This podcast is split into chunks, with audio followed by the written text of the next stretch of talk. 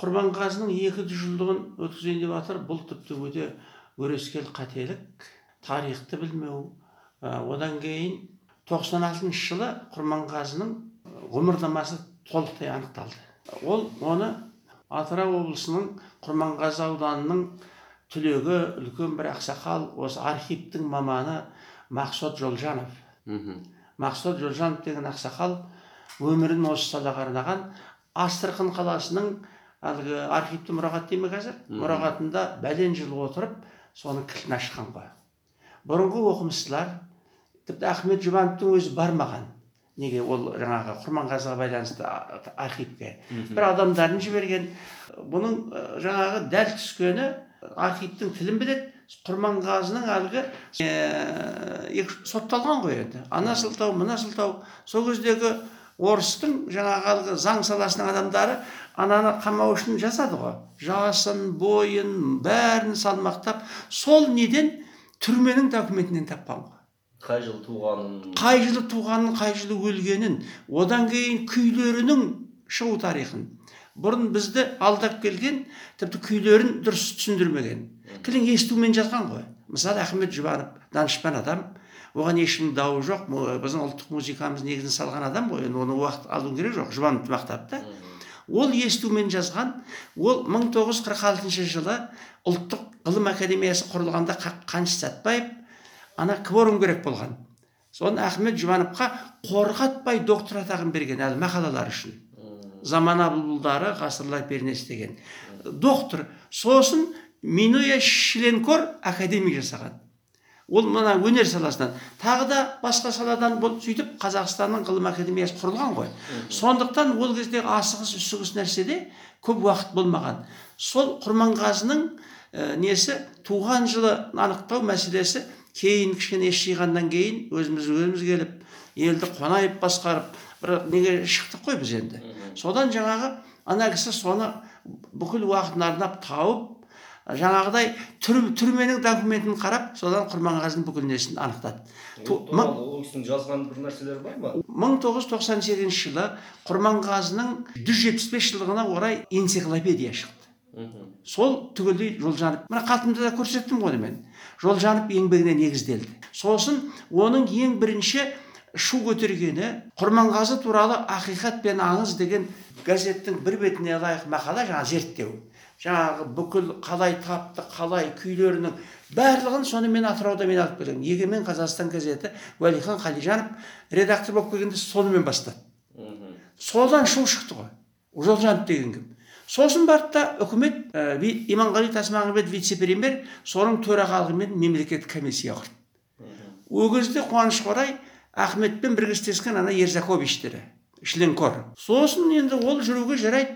Содан ананың бүкіл ана газетте мен несін ұмытып отырмын? Егемен қазақстанның не апрель не майдағы санында қай жылы? Мың тоғыз жүз тоқсан алтыншы жылы. Егемен қазақстанның сол в общем апрель май июнь емес апрель майдың біреуінде мен өзімде бар еді біреу алып кетті. Сол энциклопедияға соны шығардық біз. тоқсан сегізінші жылы. Құрманғазы деп аталды энциклопедия. Сол соның несімен жүз жетпіс бес жылдығы тойлады ана дұрыс өмірбаянмен жиырма үшінші жыл болған ғой. Содан біз түркияға бардым. Мен ана құрманғазы түркияда тойладық жүз жетпіс жылдықты. Содан жаңағы комиссия анықтап жүз процент жолжарым дұрыс деп ол туысы емес тумас ол академик емес та жаңағы. Сонымен үкімет солай шешім қабылдады. Содан барды сағанасы салынып жатқан алтынжарда күзде аяқталып соның ашылу салтанаты енді қай жерде назарбаев жүреді ғой енді. Соған ананы күтті. Сол дайын болғаннан кейін назарбаев барып мен сол жерде болдым жарқын шәкәрім болды телевизорға түсірді. Жолжанов тірі кезде сол содан жаңағы ана моланың несіне бронз қашап мың сегіз жүз жиырма үш мың сегіз жүз тоқсан алты деп жазды. Сосын назарбаев қалды қалды. Айтты міне бабамыздың өмірбаяны анықталды. Тасқа жаздырдық. тоқсан сегізінші жылы жүз жетпіс бес жылдығын атап өтеміз деп халықты қуантты. тоқсан алтыншы жылы саған ашылды. Саған ашылды. Саған сол қайсысын жазу керек? Жұбановтың версиясын ба жолжановтікін бе? Содан анау комиссия бекіткеннен кейін тасмағамбетов бастаған. Жолжановтікі рас деп тасқа сол жазылды. Одан кейін ешқандай не жоқ еді. Енді мыналар құтырынып кім айналайын? Содан мынаны жолжановтың мақсұт жолжанов. иә дерегі бойынша қай жылы туып қай жылы мың сегіз жүз жиырма үшінші жылы туылған. 1896 жылы қайтыс болған. 73 жасында. Алты мүшел жүз жетпіс бес жылдығынан кейін басқа тойлар өтіп пе еді өткен жоқ па 190 жылдық өтті. Он үшінші ол жылы осы жиырма үшпен есептеліп жиырма үшпенен он үшінші жылы атырауда өтті. Ол кезде облыстың әкімі бақтықожа ізмұхамбетов үлкен бір ерлік жасады мың адамнан оркестр құрды Мгм. сол мың адамның оркестр стадионда күй тартып мен соған қатысып өмір үшін ел үшін өзімді оққа тоқ- то- тосатын кісімін ғой жаңағы. Біреудің несі емес. Мына тәуелсіздіктің дұрыс болып кете ме деп қазақстан нұрсұлтан деген күй шығарған ағаңмен да сол күйді бүкіл мың адамның алдында маған сол жерде Мгм. содан назарбаев мені шақырған сода атыраудан құрманғазының елінен бес алдым ғой енді. Сосын барып мені іздеді ғой бір жылдан кейін он төртінші жылы шақырды ғой енді. Ана күйттарды клип түсті. Сондықтан он үшінші жылы жүз тоқсан жылдығы. Енді биыл жүз тоқсан бес жыл болу керек. Енді даже жүз тоқсан бес емес құрманғазыны жыл сайын төлесе де айналайын алмасжан әлгі пушкинский глинка шайковский дегендей ол артық емес. Ба- барлық байлықты аналар басып алғанда енді халық біліп, біліп отырмыз ғой. Сондықтан биыл жүз тоқсан бес жылдығын атап өтсе онда біз сияқты кісілер арқамызды қышытпаймыз айналайын. Сосын мынаған мені шақырды ғой. Осы биылғысына шақырды ұялмай құрманғазы оркестрі мен жаздым ғой ресми өкіл деп. Содан кейін мен айттым мен қатыспаймын дедім. Осылай мен ойлаймын мен әл- әлгі неге ә, дрессировка көнетін қу деп. Мен қасқырмын ғой көк дрессировка көнбейтін сосын неге деді? Жоқ бірдеңе төлейміз дейді. Сосын мен айттым сен төлеуіңді қоя тұр деп бәрін айтып бердім. Мен сондықтан қатыспаймын айналайын деді кеше құрманғазы ауданының әкімімен сөйлестім ғой мен енді. Ой біз түк білмейміз шәке деп мына хатымды соған оқып бердім жасыратын жоқ мақсат олар тойдың өтетінін білмей ма сонда? Жоқ білет бірақ дұрыс емес дейді. Жиырма үшінші жылы өту керек деп отыр ғой. Құрманғазы ауданының әкімі туған жері да бір бет қой енді соны оқып бердім оған мен. Ой шәке азамат деді ол маған. Енді уақыт болып қалды. Отыз күні бастайды. Енді амандығымызды білдіріп мен ойыма сендер түсіндір ғой енді. Енді жасалаш жасалаш қой енді. Со, содан жаңағы ананы халық білсін енді бәрібір мен ә, анаусына мынаусына айтсам да тыңдамайды ақша ғой. Ана құрманғазы оркестрін нетіп алған келіскен. Анау әкесінің атын бір түнде өзгерткен адамға мен қалай сенемін? Ана әлиев деп ол әлиев қоңырат мынау албан да. Сонда қараңыз сонда жаңағы министр не істеген? Ана он бір миллиард деп ана премьер министр тұрғызды қайда неге жұмсамайсың деп. Ана ақшаны бөліп алу керек. Сондықтан мыналар ол белгілі мысалы біз ұқсағандарға бір отыз қырық күн береді мысалы деймін. Қалғандары ол белгілі айтпай ақ та енді оның қасында тұрған жоқпын. Бірақ осындай мына меркантильный интереспен құрманғазыны ойыншыққа салғаны бұл. Еще юнеско келісіп қойған ғой. Ал назарбаев өзі барып ашты. Или ол өзі әдейі жасатып отыр мен білмеймін оны. Ана мына ақша деген страшно болып кетті ғой қазіргі заманда. Сондықтан бұл деген ә, бәріміз енді не етеміз? Жаңағыдай ә, просто енді назарбаев та өтірікші болып шығады.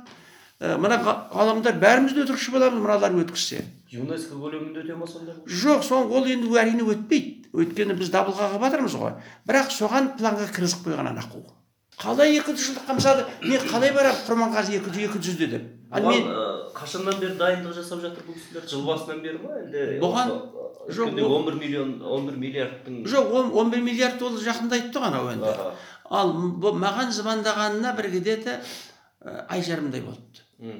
Мен бірден отказ бердім. Сөйтсем жарқын шәкәрім менің досым қазіргі жұбанымыз сол біздің әлгі. Мен жөнінде кітап жазған ғой. Ол әулие ол. Сол жылы 98 жылы жүз жетпіс бес жылдығына мақала жазған егемен қазақстанға. Мың сегіз жүз жиырмасыншы жылы ә, жәңгір хан таққа отырған таққа отырып жатқанда құрманғазы дүниеге келіп жатты деп. Жерміш қой бәрі енді. Барлығы дәлелденген. Бұл бұған ешкім неоспоримо соған мынаның енді жаңағы жасаған көргенсіздігі өзінің қолдап отырған президентін де өтірікші қылып отыр. Енді өзі ма болмай ма? оқулықтарда не деп түзеліп пе еді жиырма үш деп? Түзелді ғой. жиырма үш деп жиырма үш. енді тоқсан сегізінші жылы энциклопедия шықты ғой алмасжан енді қара құрманғазы ауданы білмейді ба? Тек мына- мынаның қол астындағы гурьевте бір нелер оралда оркестр бір мынаған мынаны танитындарды ұйымдастырып жаңағы галочка дейді бүкіл қазақстан білмей тұр ғой енді. Құрманғазыны дүниежүзі тойлау керек қой мысалы. Енді құрманғазы ауданы қарсы болғаннан кейін басқаның керегі жоқ мысалы. Сыбайлас жемқорлық деген осы. Құрманғазының әкімі кім? Құрманғазының әкімі ә, бейбол шаяхметов. Ол кісілер қарсы болып отыр ғой да? Қарсы. Жиырма үшінші жылы олар тоқсан жылдықты өткізейін деп жатыр ауданның кім ау? Құрманғазы құт мені шақыр мен он екісінде барамын соған. Құрманғазы мекен деген ән, жа- ән жаздым мен. Солардың таңатар дәреұлының сөзіне. Құрманғазы құдіретті жаһанды шарлап дүбірің кетті халқыңа мәңгі нұрыңды септің еркіндік аңсап бүгінге жеттің дейді сол сол ауданның қоры айтады бұны. Құрманғазы ауданының мен индер ауданының құрметті азаматы болып келдім алмасжан туған Туасың. домбырашылардың конкурсы өтті. Ә, сосын мына той туралы ә, сізді кім шақырды кіммен сөйлестіңіз нақты? Мен мына хатымда жазған гүлзат деген құрманғазы оркестрінің сол министрдің өзімен кездескен жоқ? Жоқ жоқ жоқ олар менен қорқады жолатпайды. Содан кейін барып мен ол қар қарсы екенім мен аналар айтыпты. Шәміл әбілтаев қарсы болды депті. Мен келіспедім ғой. Әлгі осыдан бір августтың ішінде бұл енді жарқын шәкәрімді мазақы қылып сыртынан жарқын шәкәрім кім ол әулие ме ахмет жұбановқа қарағанда деп жаңағы. Жарқын оған дейін фейсбукта тұр жарқынның несі ал жарқын қазіргі менің құрдасым мен жөнінде кітап жазған заслуженный деятель. Біздің жұбанымыз осы жарқын. Ал сондықтан басшының айта алмаған. Ал неге? Жарқынды жаңағыдай кім ол жұбановқа қарағанда әулие ме деген сөз маған слух жетіп жатыр ғой анау директор дәуешов деген. Сондықтан мына жолжановтың еңбегінің құндылығы мысалы балқаймақ деген күй бар да құрманғазының. Соны жұбанов очерк қылып жазған ғой енді. Адам керемет оны ерисің ана жазғаны күшті да. А бірақ негізі жоқ. Құрманғазы дейді шөлдеп келе жатыр екен бір байдың қызы керемет түйенің үстіне шай берген содан күй тартқан үйтсе ол балық бай қалмақ екен. Богатый қалмақ та. Сол қалмақтың серенжап деген полковнигімен байланысты болған ғой баймен. Саранжап деген күйі бар құрманғазының ол қанша түйе берді білмейміз күй қалып тұр ғой. Сонда ананы әріптік үндестікпенен мысалы самоварды самаурын дейміз ғой біз мысалы. Сол сияқты анау балқаймақ болып кеткен. Бай қалмақ. Анау жолжанов еңбегінде соның бәрін ана ә, неден ә, мәліметін тапты ғой. Тек өлген туған жыл емес. Жолжанов құрманғазының ғұмырлық күй, күй негізін салып кетті кәдімгі. Енді ахмет жұбановты жоқ қылмаймыз. Анау ахмет жұбановна қосылған ілім деп түсіндірдік. Энциклопедияда біз. тоқсан сегізінші жылы жарық көрді оны үлкен көк кітап. Соны бір тауып алуға болады. Енді уақыт жоқ. Оны мынаны әңгіме кейін айналысамыз жиырма үшінші жылға дайындаламыз ғой алла бұйырса тірі болсақ кім ау вот сол уақытта Ә, шамамен қанша ақша бөлінді екенін оны білмейсіз иә оны білмеймін ғой. Оны бұл білмеймін. мәселені айтып біреуге хат жазып ә, біреулерге барған жоқсыздар ма? Жоқ жоқ жоқ жоқ осы жасыл ашқа келіп тұрсыз иә жасалашқа келіп тұрмын. Жақсы. Тағы қосымша айтатыныңыз Е, мен саған шынымды айтайын. Арнайы өзім келгеннен кейін анша мына қозғала бермеймін ғой да менен қорқып отыр. Мен ана хатты назарбаев анау қалай дейсіз? Ана сендерде тұрған хат бар ғой. Аха. Назарбаевқа жаздым. Аха. Назарбаевқа ескерттім. Одан кейін ол оған бұрын бір екі рет жазғам әрісі он күн берісі жеті күнде жауап келетін еді. Мынау міне жиырма күннен асып кетті. Сол аппаратқа жаздыңыз ғой иә? Өзінің атағына жаздым деймін. Назарбаевтың өзінің атына. Жоқ президент аппараты арқылы барады ғой бәрі содан енді қара тыңда содан тексердім. Содан кейін маған кім звондады? Ә, мен шынымды айтайын саған шын шын шынымды айтайын. Ана назарбаевтан қиып тастадым ғой мен сені мен де қумын ғой енді. Өйткені уәлихан қалижанды білесің ғой? Сол маған сол уәли, уәлихан қалижанға көрсеткен мынаны ол мына шәке мынауың керемет сосын ол маған машинкаға бастырмады қолыңмен барсын деп. Содан барды жауап жоқ жиырма күн болды мыналар істейін деп жатыр да. Содан кейін маған алдыңғы күні құрманғазы оркестрінің қудыруы звондады жиырма бес жыл директор болған еркебұлан мүсіреп деген соны жазбашы ол қудырукты мына қазір дәуешов деген қу протеже жолатпайды екен тек айлық аламын дейді кім мені араластырмайды дейді вот басшы шебер әкесін танытып енді шындық шықпаса ештеңе шықпайды ғой солай емес пе сосын ол маған алдыңғы күні шәке сен қынжылып жатқан көрінесің мен құрманғазы ауданының әкімімен сөйлескен күні да бибозбен бибоз неде ол астанада ауырып больницада жатыр да. Ана тоқсан жылдыққа да қатыса алмауы мүмкін. Орнында кісілер бар ғой бірақ мен оған барамын ол ауданға.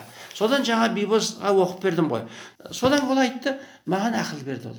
Мен, мен айттым жаздым назарбаевқа жауап жоқ дедім. Мемлекеттік хатшыға сол хатыңызды жіберсе по моему басып тастады қудыруктың айтқаны еркебұлан мүсірептің сіздің хатыңыз назарбаевқа жеткен жоқ. Бер жағындағылар басып тастады деді ғой енді. Сосын ол маған сен қандай не айтасың? Сен қудыруктсың ғой. Менен жасы үлкен ол ол мен жиырма бес жыл директор болған. Ана дәуешов соның несі ғой енді? Деді сосын мен айттым мемлекет хатшыға айтыңыз деді қалай айтамын мен? Сол хатыңызды салып жіберіңіз деді сол ол сол жерде жабылып қалды деді. Сөйлеп бітіп тұр ғой мынау енді сосын мен мемлекеттік хатшының өзіне бір жарты бет жазып осындай прошу разбирать деген сөз ғой мынаны уақытыңды алмаймын ана назарбаевқа жазған хатымда деп түгел салатын болдым ғой енді енді мемлекеттік хатшымен байланысым жоқ оны қалай уақыт болып қалды поштамен жіберсең жетпейді электронный адресіне салғым келді ғой енді сосын оны білмеймін мен содан бауыржан омаров деген інім бар неде баспасөз саласында ол жақсы сыйлаймын өзі соны бауыржан мен қалай айтамын ол айтты біз айналыспаймыз сізге айтайын бәрібір сіздің хатыңыз оның өзіне бармайды бір керемет жігіт бар батыр болады бірдеңе деген білмеймін бір ақын дейді сізді жақсы көреді анау мынау общем деп мақтады ананы бәрібір соған түседі сол аппарат анаған соны соның телефонын берді маған. Соның кеше кешегі әңгіме түсініп отырсың ба сен сосын ол батыр бола айта айтты ой шәке ол хат білеміз деді назарбаев подписка мемлекеттік хатшыға жіберген ол министрге жіберген жаңағы сутенерға көрдіңіз бе соны жаңағы енді ондай хаты бар ғой мен емес ойлап тапқан енді соған жіберген. И содан кейін басып тастайды ғой енді. Содан менен қорқып отыр бұлар Ә, енді бұны не оставлю. Сосын айтты аға ыңғайсыз болады сіз үлкен адамсыз енді басқа жазатыныңыз бар ма? Жоқ жазатыным жоқ. Назарбаевқа жазған хатымды жіберейін деп едім дедім ғой мен енді. Жоқ ол біледі. Оны мемлекеттік хатшы анаған жіберген деді. Енді соны солардан күтесіз жауап деді жаңағы министрліктен. Ит итті ит құйрығын жұмсайтын әңгіме ғой енді содан міне әңгіме шындық осы. Енді енді сендер ойымда жоқ едің мен шынымды айтайын саған да кім енді? Газетке өзің білесің ғой қалай жазатынын. Тіпті менің айтқан бәрін жазсаң да ризамын кім? Түсініп отырсың ба сен? Өйткені мен шәмілмін да жаңағы. Тыңда. Жоқ тыңда енді. Қалижан досым менің. Қалижан баяғы жасыл алаштың редакторы болған білесің ғой ертеде сендер баласыңдар ол кезде. Ана құрманғазыны шығарған сол егеменге келді да. Ол айтты бәрібір сен күйшілердің үлкенісің ғой. Бұла не бұла сен соны жас алашқа бер деді ғой маған кеше қалижановтың ақылы енді содан мен сендер ойымда жоқ кім жасыратын жоқ. Датқа бер деген жоқ жас алашқа бер деді. А бірақ ол айтты да ананы алып таста деді мен Наз- назарбаевмен әкелейін дегенмін сендерге бірақ анау аккуратный бәле ғой осторожный енді. Саясатта. Ана қиып тастадым да ана оны үйтетін ештеңе қиятын ештеңесі жоқ ағай сіз оны бәрібір оларға арнайы жолдадыңыз ғой. Жолдадым иә. Олар хатшыға беріпті олар министрге беріпті Иә. оны алып тастайтын ештеңесі жоқ Алып қой. неге тұра тұр менің нем бірақ сізге ешқандай қабылдап алдық деп те жауап келген жоқ па? Жауап келген жоқ мен жаңа батыр болаттан неофициально естідім ғой сіз оны жібермеңіз. Өтірік рас па білмеймін. Одан ол маған сөйледі. Так что ол хатты білеміз. Мен ә, әбдіқалықов аға назарбаевқа жазған хатымды жіберейін дедім ғой. Мхм, и мен де нағыздың өзім ғой енді былай қарағанда енді. Мхм.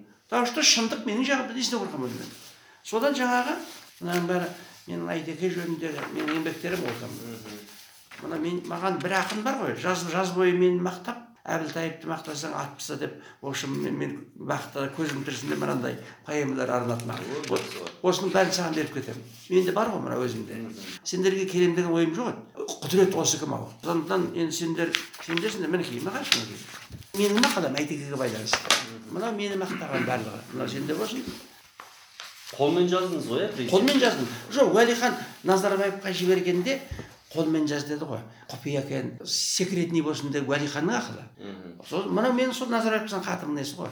Де мына жерде назарбаевқа бір шәміл әбілтай ашық хат деді маған мына жерге шәміл астына оны міне фестивальға біз ұжымымызбен осы жайттарды ой елегінен мұқият өткіздік. Олар біліп отыр өздері. Бірақ анау принудить еткен ғой. Бірақ мәдениет министрлігі үзілді кесілді келіспеді деп солай қарай сілтеме жасады. Мұнан шығар қорытынды. Назарбаевқа жазған хатым ғой. Құрманғазының мемлекет қабылдаған нақты ғұмырбаяндық анықтамасын аттап өтіп өздігінше білместікпен шешім қабылдаған министрліктің бұл әрекеті әрине кімде болса қынжылтады енді сосын деп айта алмаймын ғой енді.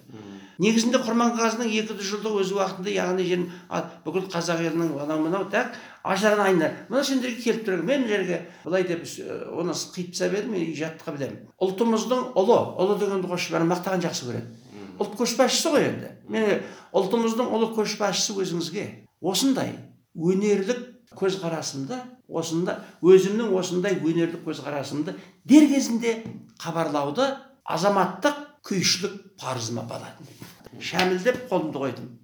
Мынау мекенжай со- соған жіберген мекенжай. Бізге электронный вариантын жібердіңіз ба жібердім осының енді. Ал назарбаевқа жазған хатты мынаны түгел қосамын десең оған да мен қарсы болмаймын. Назарбаевтың атымен да жаңағы мен бірақ соңғы сөзін жазып көргім керек қой саған енді. Оның көшірмесі жоқ иә ол? Жоқ оны қиып тастадым ғой уәлихан э, оны көрсетпе деді ғой маған. Уәли- уәлихан деген құрдасым мені ерттеп мініп алған жуас екен маған сөзін өткізеді сол. Өзіне күй, күй арнадым ол жақ досым ғой енді. Құрманғазыны о баста көтерген сол ғой байқайсың ба? Баяғы тоқсан алтыншы жылы. Редактор болғанда сол бұрын қоржында жатып қалған мақала ғой бұрынғы. Мынау келді де шәміл бәлеге қалмайсың дедім содан шу судан шықты ғой кім ол тасмағамбет баста ананың ананың бәрін айттым мынаған мен.